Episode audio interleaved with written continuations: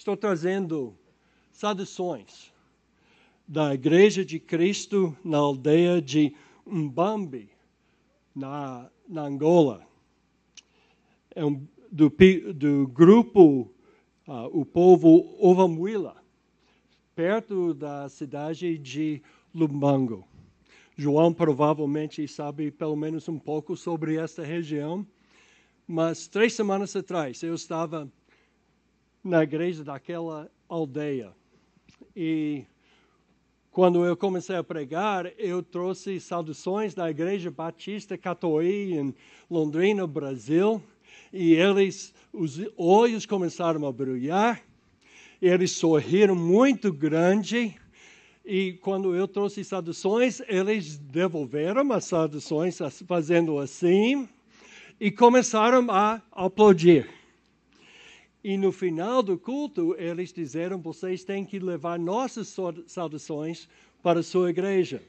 Então, gente, estou trazendo as saudações da, dessa igreja na aldeia de Mbambi e nós temos que agradecer. Então, assim e aplaudindo.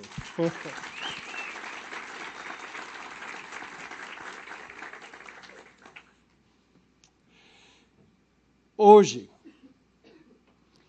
ao redor do mundo, cristãos estão unidos para adorar a Deus. E essas igrejas estão cheias de pessoas como nós. Pessoas buscando algo mais. Eu espero que em nosso meio hoje temos pessoas que talvez não conhecem Jesus ainda mas que estão buscando Deus, estão nessa busca espiritual. E a minha esperança é que aqui possam encontrar o Jesus que nós conhecemos, que possam encontrar nova vida em Jesus Cristo, nova esperança para suas vidas.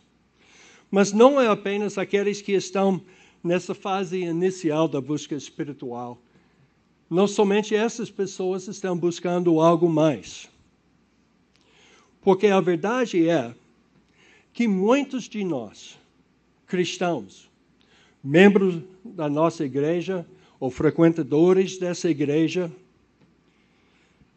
que já encontraram algo real em Jesus Cristo, mas mesmo assim temos a sensação deve ser algo mais que eu não descobri que não experimentei ainda. Agora, isso não é necessariamente algo que indica que você está espiritualmente enfermo. Não significa que você está fraco. Porque a verdade é que esse desejo de experimentar, de conhecer mais de Deus, é necessário para nosso caminho e crescimento espiritual. A pessoa que parou de sentir esse desejo de conhecer Deus mais, de ter algo mais na sua vida espiritual, é a pessoa que está espiritualmente seca e morrendo. Então, eu espero que todos nós possamos abraçar a ideia de que nós estamos procurando algo mais em nossa vida espiritual. A boa notícia é que Deus quer que a gente experimente algo mais dele. Que nós conhecemos ele de forma mais profunda. Que nós temos uma experiência real e viva de Jesus em nossas vidas. Isto é o desejo de Deus para nós. E existem muitas maneiras em que esse crescimento pode acontecer. Existem muitas decisões que podemos tomar, disciplinas e atitudes que podemos começar a exercer que poderiam ajudar o nosso crescimento espiritual. E quando nós pensamos em crescimento espiritual, as primeiras coisas que vêm à mente são coisas necessárias, como leitura bíblica, participação nos cultos, aprender a ser mais obediente à vontade de Deus. Vários tipos de oração, jejum espiritual ou outras disciplinas espirituais edificantes. Todas essas estratégias podem nos levar a ter uma experiência mais profunda de Deus e podem nos ajudar a encontrar aquele algo mais que estamos querendo. Mas hoje eu estou querendo sugerir uma outra maneira em que você pode experimentar esse crescimento espiritual e ter aquele algo mais que você está procurando. Mas primeiro, antes de fazer isso, eu quero dar uma olhada na história. No Novo Testamento, líderes como pastores, presbíteros e outros não ocuparam posições hierárquicas dentro da, uh, da igreja institucional. Essas posições foram posições de liderança baseado no caráter e maturidade espiritual dessas pessoas e a comunidade reconheceu essa maturidade e os dons que os homens e mulheres tiveram. Mas não existiam duas classes de cristãos. Não existia um grupo uh, que é o povão e um grupo que é mais especial, os cleros. Em vez disso, foi um grupo unido, com pessoas com dons espirituais diferentes, todos exercendo uh, os seus dons exercendo a função que Jesus tinha em mente para cada um e assim abençoando a igreja. Mas perto do final do primeiro século, as coisas começaram a mudar. A igreja começou a refletir cada vez mais o tipo de liderança típica no mundo ao seu redor, o mundo grego-romano. A partir disso, dois processos interligados começaram a que prejudicaram os modelos e práticos bíblicos do Novo Testamento. Em primeiro lugar, a igreja adotou o modelo de um líder autoritário. Ignácio de Antioquia foi parte da primeira geração de líderes cristãos uh, após a morte dos apóstolos. Ignácio morreu como mártir no ano 107. Ele elevou um presbítero em cada igreja acima dos outros e deu para esse presbítero o título de bispo. Todas as responsabilidades e autoridade do conselho dos presbíteros foram transferidos para esta pessoa, para o bispo que nesta época foi o título do líder da igreja local. Na sua viagem para Roma, no ano 107, onde ele sabia que seria ah, martirizado, Ignácio escreveu uma série de cartas para as igrejas. E nessas cartas ele exaltou a posição e papel do bispo, dizendo o seguinte: claramente devemos considerar o bispo como o próprio Senhor. Todos devem seguir o bispo com Jesus Cristo, segue o Pai. Agora, eu olhei hoje de manhã e nosso bispo, para usar a terminologia da época, o pastor Marcos, só tinha um anel na sua mão, foi o anel de aliança com Ellen. Ele não tem anel para beijar.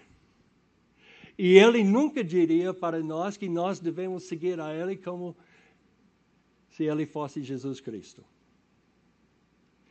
Mas Ignácio pensava que as igrejas precisavam um bispo forte uh, por causa uh, da perseguição. Ele queria evitar heresia e manter ortodoxia e evitar brigas internas dentro das igrejas. Isso foi o motivo dele para plantar dentro da igreja o tipo de poder centralizado que foi usado no Império Romano. Mas a igreja aparentemente esqueceu. Como Jesus fez uma comparação entre o estilo de liderança na igreja e no mundo. Ele disse que no mundo os líderes dominam e os outros obedecem. Mas Jesus disse explicitamente: entre vocês não será assim, porque o maior entre vocês será o servo de todos. Esse modelo que Ignácio ah, ficou implantado não foi universal durante a vida dele, mas ah, até 50 anos depois da sua morte, foi um modelo que dominou as igrejas ao redor do Meio Oriente. E até o terceiro século foi o sistema universal. E aqui podemos notar o segundo processo, que é resultado do primeiro. Como a instituição de um bispo ou pastor autoritário, os membros das igrejas perderam seu papel de agir como sacerdotes, participando na missão de Deus, proclamando as boas novas de Jesus para o mundo. Em vez de ser participantes ativos na missão de Deus, o povo de Deus se tornou um grupo passivo, assistindo o ministério do bispo, que agora foi basicamente o pastor única, único da igreja.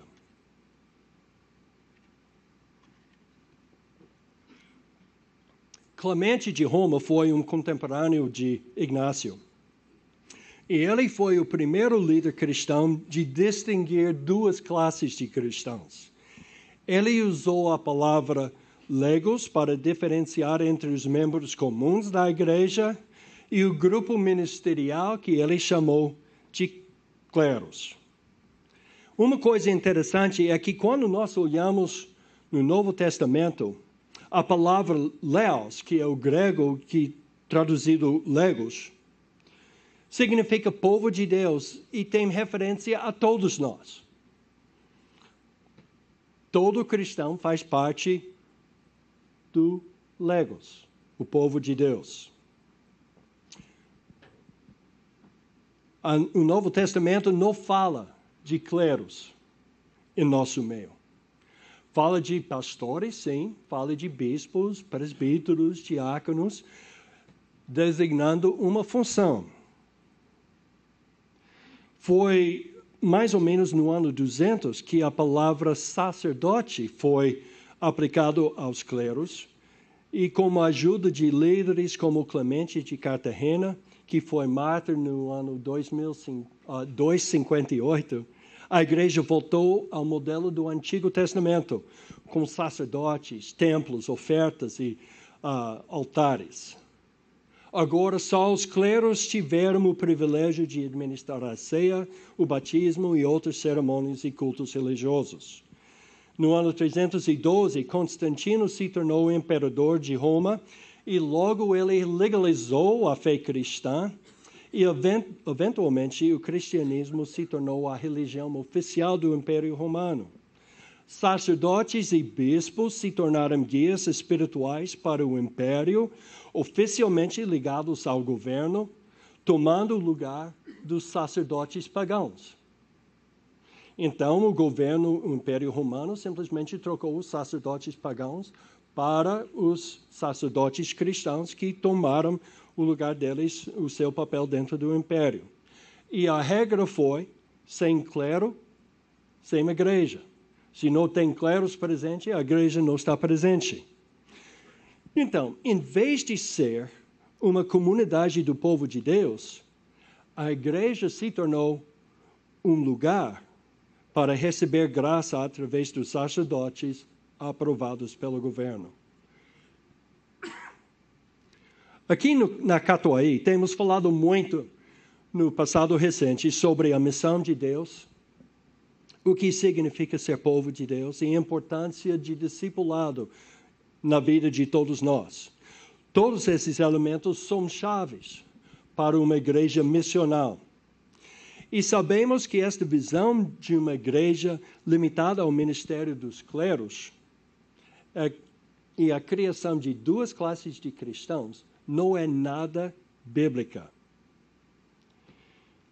Mas o que isso tem a ver com aquele algo mais que nós estamos procurando? Por que toda essa viagem através da, dos primeiros séculos da igreja? Justamente isso. Você não foi criado para ser cristão passivo. Você não foi criado para ser cristão passivo. 1900 anos da história cristã condicionam tantos cristãos ao pensar ao contrário. A prática história nos ensina que as coisas importantes na vida da igreja, o ministério da igreja, é para os outros, é para os cleros, é para os, os poucos. E nosso trabalho é de vir, assistir culto e contribuir. Você notou aquela palavra que nós usamos tanto para nossa frequência no culto da igreja? assistir culto, assistir, é passivo.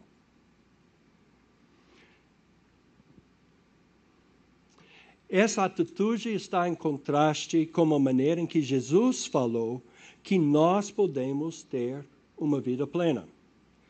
Quem quer salvar sua vida, Jesus disse, vai perdê-la. Mas quem perder sua vida para mim e para o reino, vai achá-la de novo. Em outras palavras, espiritualidade não é apenas uma questão da leitura bíblica, oração e assistindo cultos. A espiritualidade cristã tem um elemento extremamente prático. Pé na estrada, mãos na massa, escolhendo investir nossas vidas como discípulos de Jesus em serviço aos outros, em nome de Jesus, em vez de ser simplesmente consumidores religiosos. Se você quer algo mais na sua experiência cristã, não procure apenas momentos a sós com Jesus.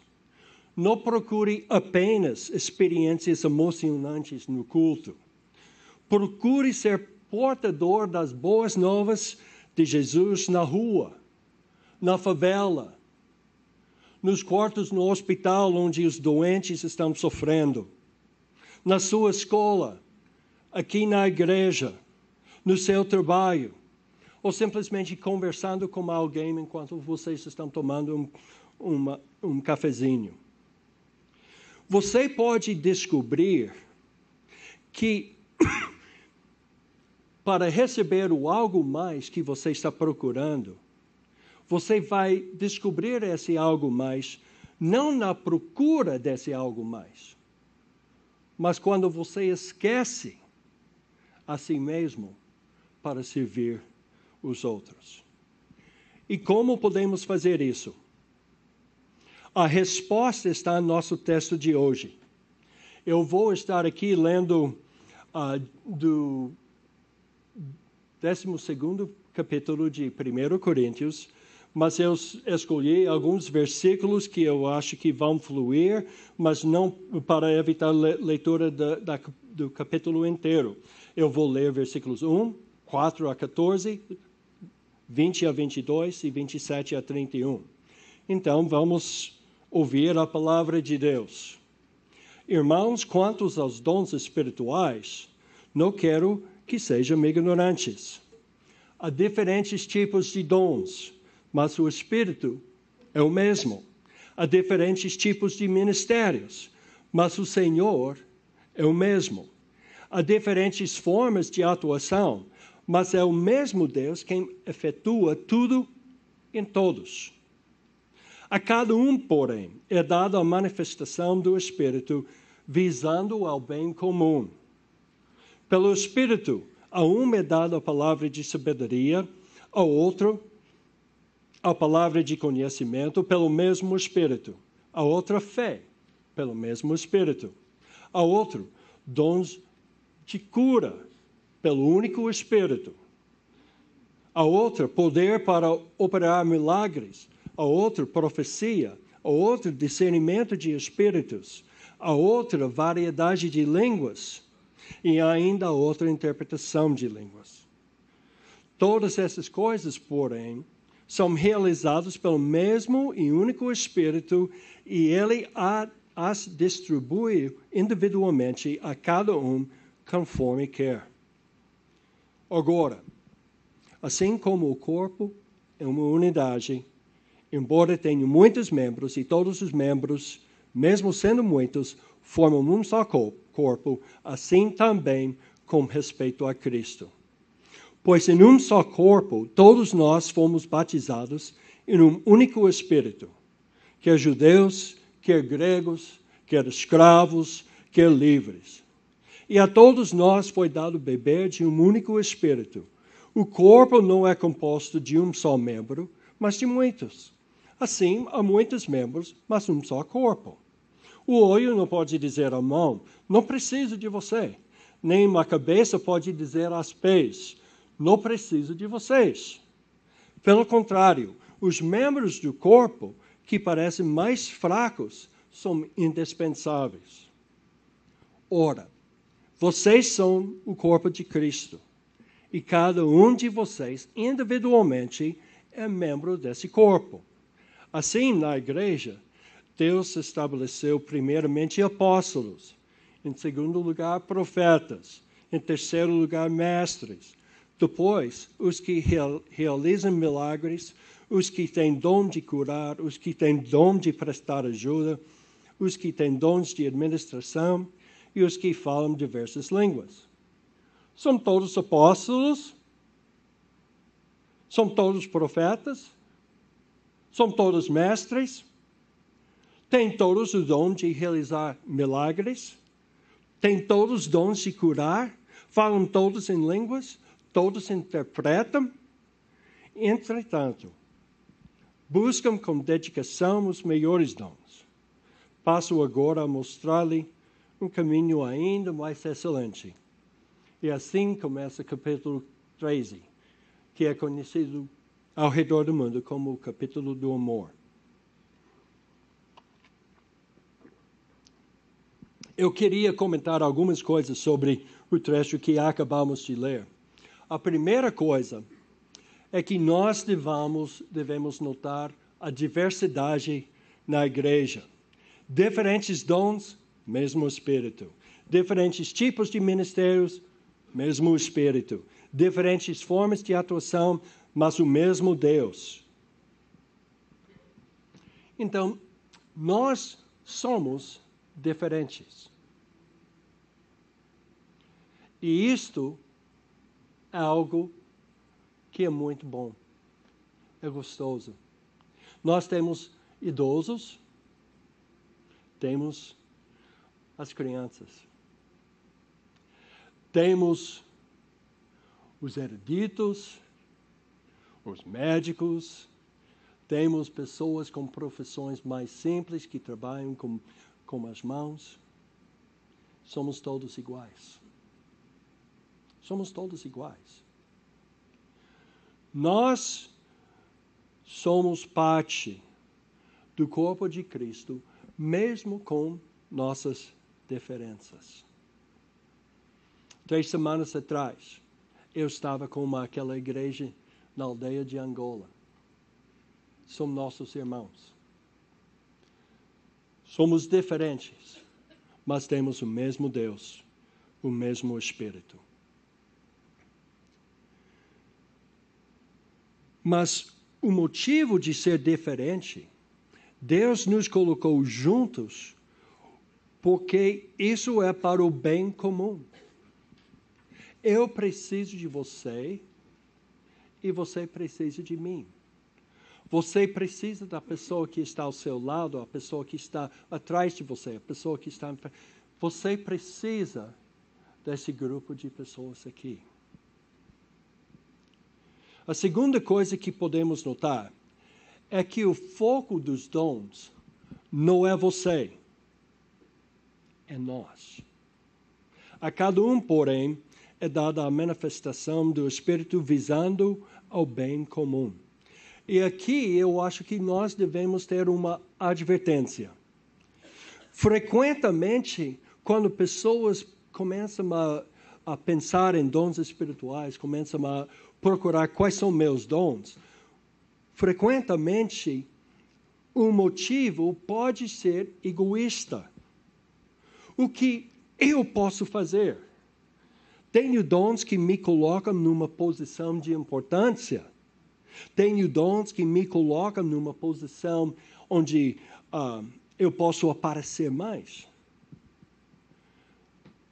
Tenho dons que podem me dar status dentro da igreja. Isso não pode ser o nosso motivo. Os dons espirituais existem para o bem comum não para o bem da pessoa que tem o dom. Então, aquele que ensina tem o dom de ensinar para o bem de todos nós. A pessoa que tem o dom de prestar ajuda, usa esse dom de prestar ajuda, não para si mesmo, mas para o bem de todos nós não é uma questão de você, é uma questão de nós juntos. Nós podemos notar nesse trecho que lemos que tem uh, tipos diferentes de dons. Por exemplo, tem dons de fala, profecia. Profecia, muitas vezes nós achamos que é a capacidade de predizer o que vai acontecer no futuro. Isso faz parte, mas não o foco do dom de profecia. Quando nós olhamos nos profetas do Antigo Testamento, eles, mais do que qualquer outra coisa, tiveram a função de entregar uma mensagem de Deus para o povo de Deus no ponto em que eles precisavam ouvir. E frequentemente justamente no ponto em que eles precisavam se arrepender. Então, profetas são aqueles que nos chamam para ser obedientes à palavra de Deus, atuando no mundo em prol do reino de Deus. E também que chamam a gente individualmente para a obediência a Cristo. Mestres são aqueles que têm o dom de ensino. Evangelismo uh, não está na lista aqui em 1 Coríntios, mas está na lista que Paulo menciona em Efésios capítulo 4. E aqui quero enfatizar alguma coisa. Existem pessoas que têm um dom especial de evangelismo, mas de forma diferente de outros dons evangelismo não é algo que fica uh, simplesmente como aqueles que têm um dom especial nessa área. Porque em 1, uh, em 1 Pedro, nós lemos que todos nós somos chamados para proclamar a glória daquele que nos chamou das trevas para a sua gloriosa luz. Todos nós temos a responsabilidade de proclamar Cristo porque somos cristãos, somos discípulos de Jesus. Isso é responsabilidade de todos nós. Mas alguns, sem dúvida, têm um dom especial nessa área. Também podemos identificar dons de conhecimento, sabedoria, conhecimento, discernimento são palavras usadas, dons mencionados. E até os eruditos, uh, nos comentários, a diferença entre sabedoria e conhecimento, eles têm dificuldade em definir a diferença. Talvez a diferença seria: sabedoria seria uma capacidade prática de uh, dar conselho para a igreja ou, ou para um irmão uh, que é sábia. Temos algumas pessoas em nossa igreja que têm esse dom, que têm experiência de vida, que têm maturidade cristã. E se eu preciso tomar uma decisão, existem algumas pessoas nessa igreja que eu posso procurar com confiança, que são pessoas com sabedoria. Conhecimento um pouco diferente. É, é, para mim, em vez de ter o foco na experiência de vida, tenho foco uh, no estudo das Escrituras. Discernimento. Algumas pessoas simplesmente têm a capacidade de advertir a igreja. Se nós tomamos esse passo, isso vai ser a consequência. Se tomarmos outra decisão, teria outras consequências ou resultados. Então, pessoas, nós precisamos de pessoas com discernimento. Temos dons de poder, milagres, cura, línguas. Hoje em dia, esses frequentemente somos os dons espirituais mais procurados, porque são espetaculares e podem chamar a atenção a, a pessoa que tem o dom. Mas, mais uma vez, essas coisas são para o bem de todos nós e não para o indivíduo. E também podemos identificar dons práticos. O dom, por exemplo, de prestar ajuda é muito abrangente. O que é o dom de prestar ajuda? Qualquer coisa que você pode imaginar que vai ajudar uma outra pessoa, dentro ou fora da igreja. Precisamos de alguém para lavar louças depois de um evento na igreja. A pessoa que se coloca à disposição para lavar louças está exercendo esse dom. Mas pode ser coisas diferentes também. Eu me lembro lendo sobre uma igreja grande nos Estados Unidos, onde um uh, mecânico de oficina uh, se converteu e depois de pouco tempo ele decidiu: eu quero servir. Mas a coisa que eu sei é consertar carro. Então ele tinha uma ideia. Eu posso oferecer X horas por semana para ajudar pessoas na igreja que precisam do meu serviço, mas não têm dinheiro para pagar. Então ele foi para o pastor e falou sobre sua ideia. E o pastor simplesmente disse: Cara, vai indo, Deus te abençoe. Você sabe como fazer, então faz. E ele começou um novo ministério na igreja para ajudar pessoas que precisavam conserto de carro. E ele ajudou tantas pessoas, dentro e fora da igreja. E através desse ministério de prestar ajuda, muitas pessoas conheceram Jesus. O que você pode fazer? Como você pode ajudar outras pessoas? Como que você sabe fazer? Outro dom prática é administração. Isso definitivamente não é meu dom espiritual. Mas eu estou muito grato que temos pessoas como Nedson que têm esse, esse dom. Quero enfatizar que mesmo que nós temos dons diferentes, o foco é nossa união. Ora, assim como o corpo é uma unidade, embora tenha muitos membros, e todos os membros, mesmo sendo muitos, formam um só corpo, assim também como respeito a Cristo. Nós somos um corpo só, mas somos um corpo de interdependência. Nós dependemos uns nos outros. O olho não pode dizer à mão: não preciso de você. Nem a cabeça pode dizer aos pés: não preciso de vocês.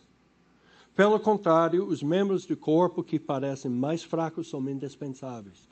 Cada pessoa aqui que faz parte do corpo de Cristo nesse lugar. É indispensável. Você tem algo para contribuir à igreja que a igreja precisa. E se você não contribuir, todos nós sofremos.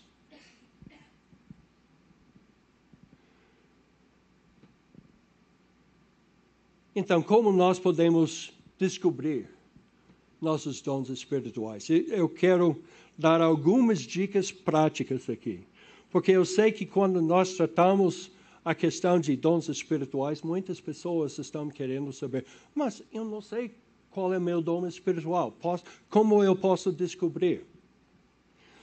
Então, algumas dicas práticas. Primeiro, decide que você vai usar seus dons para servir a Deus, seus irmãos na igreja e pessoas que ainda precisam conhecer Jesus. Os dons que você vai descobrir não são para você, não são para chamar a atenção a você, são para os outros.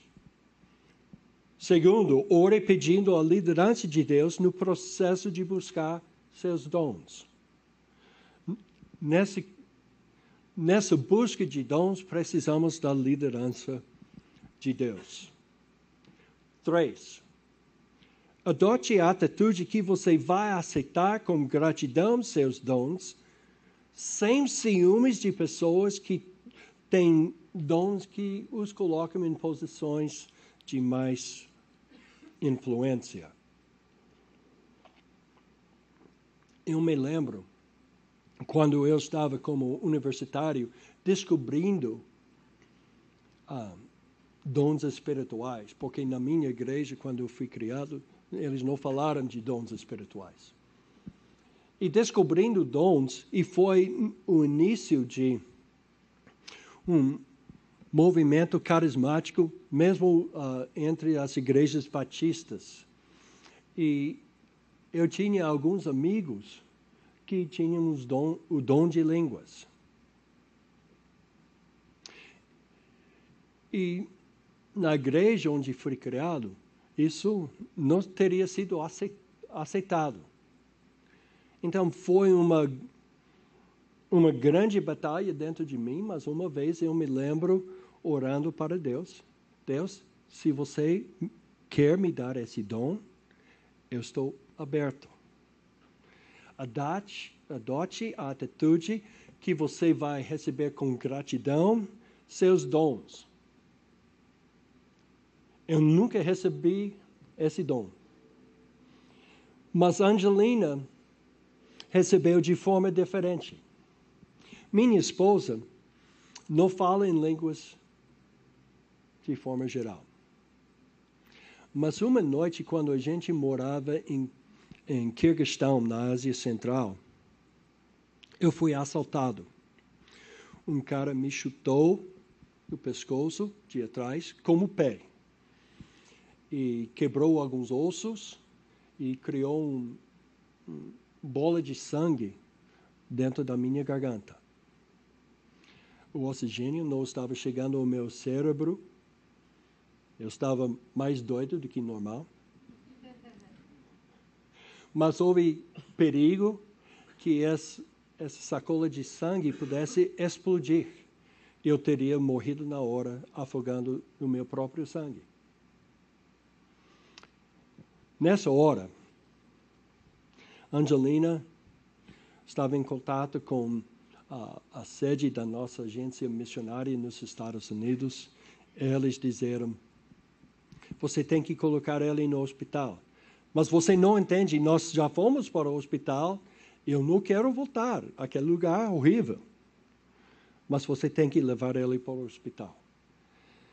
Mas nós fomos conselhados, não pode ir para qualquer hospital, tem que ser o hospital X. E só com a, a permissão do ministro de saúde do país. Mas nós tivemos contato o número de contato. Então, ela tentou durante horas. Ela estava numa festa, às duas horas da madrugada, ele deu permissão e a ambulância estava vindo. Eu fui beijar minhas filhas que estavam dormindo. Eu me lembro pensando: é possível que eu nunca vou ver elas de novo. A crise foi grave. Um médico nos Estados Unidos, antes de, de ir para a Ásia Central, nos deu várias uh, coisas médicas. Uh, e Angelina se vestiu como médico, tudo em branco. Levou algum equipamento e, e um livraço assim uh, de tratamento. E ela chegou no hospital dizendo: Yavratka, sou médica. Mentira santa. Porque sem ser médica, ela não podia me acompanhar. E aquela noite toda ela conversou com os médicos em russo. Só tivemos três semanas no país e ela não falava nada de russo. Deus deu para ela o dom de línguas. Em outro uh, momento, ela tinha a oportunidade de dar testemunho. Ela não tinha a, a capacidade na língua russa, mas de repente ela estava falando fluentemente. Então, nós devemos procurar aceitar qualquer dom que Deus quer nos dar. Quatro, faça um compromisso que você vai procurar usar seus dons em serviço a Deus, qualquer que seja. Você não pode tomar a atitude de, bom, eu vou procurar descobrir meus dons espirituais e depois eu vou decidir se eu quero exercer esses dons ou não. Se me agrada fazer esse serviço ou não. Deus nos dá dons espirituais para usar. E se você quer a orientação de Deus para descobrir quais são seus dons, você tem que dizer sim, aceito, antes de esperar a resposta de Deus e a revelação de quais são seus dons. Quinta sugestão: passe tempo em oração e reflexão. Pode pensar em perguntas assim: como você tem servido no passado? Foi uma bênção para outras, outras pessoas e para você? Se foi uma bênção, então provavelmente você tem um dom nessa área. Se não foi uma bênção para as outras pessoas e se você não gostou, sentiu incapaz e, e meio bobo, então provavelmente você não tem um dom nessa área. Outra pergunta: quais são seus interesses e paixões? Muitas vezes, nossos interesses e paixões indicam em quais áreas temos dons espirituais. Nós pensamos, às vezes, que Deus quer nos chamar para as coisas que nós não queremos fazer. Às vezes, sim. Mas a maioria do tempo, nossas paixões indicam como Deus quer nos usar.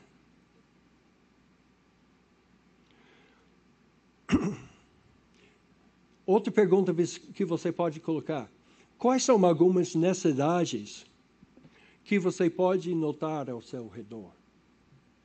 Quais são algumas necessidades que ninguém está agindo ou não tem pessoas suficientes para cumprir a necessidade? E agora, uma dica importante. Pergunta onde existe uma confluência entre suas paixões e interesses e as necessidades que você notou. Onde você veja o um encontro entre seus interesses e paixões e as necessidades do mundo, você descobriu seu ministério. Seis. Converse com os irmãos em Cristo que conhecem você bem. Muitas vezes, pessoas que conhecem vocês vão ver em vocês coisas que você não imagina. Então você pode perguntar às pessoas que você mais conhece, aqui na igreja ou, ou fora, irmãos de outras igrejas, onde você veja meus dons espirituais? Você poderia me dar algumas dicas que eu posso uh, considerar? Isso pode ajudar você muito a descobrir uh, algo que você não pensou antes. Outra coisa, experimente. Às vezes você só vai saber se uma coisa é seu dom espiritual ou não através da prática de um ministério nessa área. Se você tiver sucesso, é uma indicação que você tem dom. E muitas vezes nós experimentamos por causa de uma necessidade. Uma coisa que pessoas que têm experiência no campo missionário, seja como missionários uh, de carreira ou missionários de curto prazo, muitas vezes nós encontramos necessidades e não tem ninguém ao redor para agir. É nosso ou ninguém. Então, vamos lá. Experimente. E eu tenho conhecido muitas pessoas fazendo missões de curto prazo que descobriram dons na hora de necessidade que depois desenvolveram e usaram nas suas igrejas. Número 8. Fale com pessoas que podem dar oportunidades de serviço. Você acha que talvez você tem dom de ensino? Então, fale como líder do seu GPS ou fale com Éder, que está em frente do Ministério de Ensino da nossa igreja. Gostaria de ajudar no planejamento de eventos? Fale com Maneia. Gostaria de iniciar um novo GPS? Fale com Adilson. Gostaria de iniciar um novo ministério? Fale com Marcos e Rogério. Nove. E a lista termina aqui. Procure a mentoria de alguém que já tem desenvolvido o dom que você está procurando desenvolver. Isso é muito importante para o seu crescimento. E eu posso até sugerir quatro etapas para crescer no exercício do seu dom espiritual. Primeiro, você observe alguém usando o dom. Você não tem que fazer nada, simplesmente prestar atenção. Segundo, você ajuda a pessoa nesse ministério. Outra pessoa continua na frente, mas você começa a ajudar. E depois de algum tempo, você está pronto para tomar a parte principal do ministério, enquanto o seu mentor continua ajudando você. E, finalmente, você está pronto para desenvolver o ministério sozinho e ajudar outras pessoas a desenvolver seus dons nessa área. Então, o que eu estou falando aqui é muito prático. E, gente, nós colocamos muitos mistérios ao redor do assunto de dons espirituais. Mas quando começamos a olhar na Bíblia, é um assunto prático. Mas é um assunto fundamental. Porque para experimentar aquele algo mais que nós queremos em nossa vida espiritual, precisamos sim exercer disciplinas espirituais a sós com Jesus.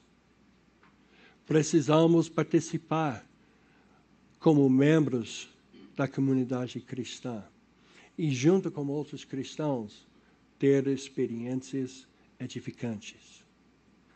Mas sem colocar pé na estrada e mão na massa, nada feito. Deus não nos chamou para ser cristãos passivos. Ele nos chamou para proclamar suas grandezas para o mundo que ainda precisa saber que Jesus Cristo é o Senhor. Que em Jesus temos perdão, temos esperança, temos vida nova. Então eu quero convidar você, todos nós juntos, a nos dedicar a esse aspecto da nossa vida espiritual. De não cair na, no erro de ser um consumidor religioso, mas para sermos discípulos ativos e fiéis, servindo o nosso Senhor Jesus. Amém? Vamos orar. Estamos aqui, Senhor. Mais uma vez fomos abençoados pelo período de louvor, pela comunhão com nossos irmãos aqui na igreja, como oportunidade de refletir sobre tua palavra. Mas, Senhor, queremos mais. Queremos te conhecer mais. Queremos ser mais como Jesus. Queremos tudo que o Senhor tem para nós nessa vida cristã. Então, Senhor, eu peço que pelo teu Espírito você, o Senhor possa colocar em nossas mentes algo prático que nós devemos fazer, que nós podemos fazer para descobrir nossos dons e para te servir. Senhor, que cada um de nós e que nós, como um corpo de Cristo, que nós possamos ser bênção aqui em Londrina e ao redor do mundo para a honra e glória de Jesus. Amém. Boa semana, que Deus te abençoe e que Deus te use.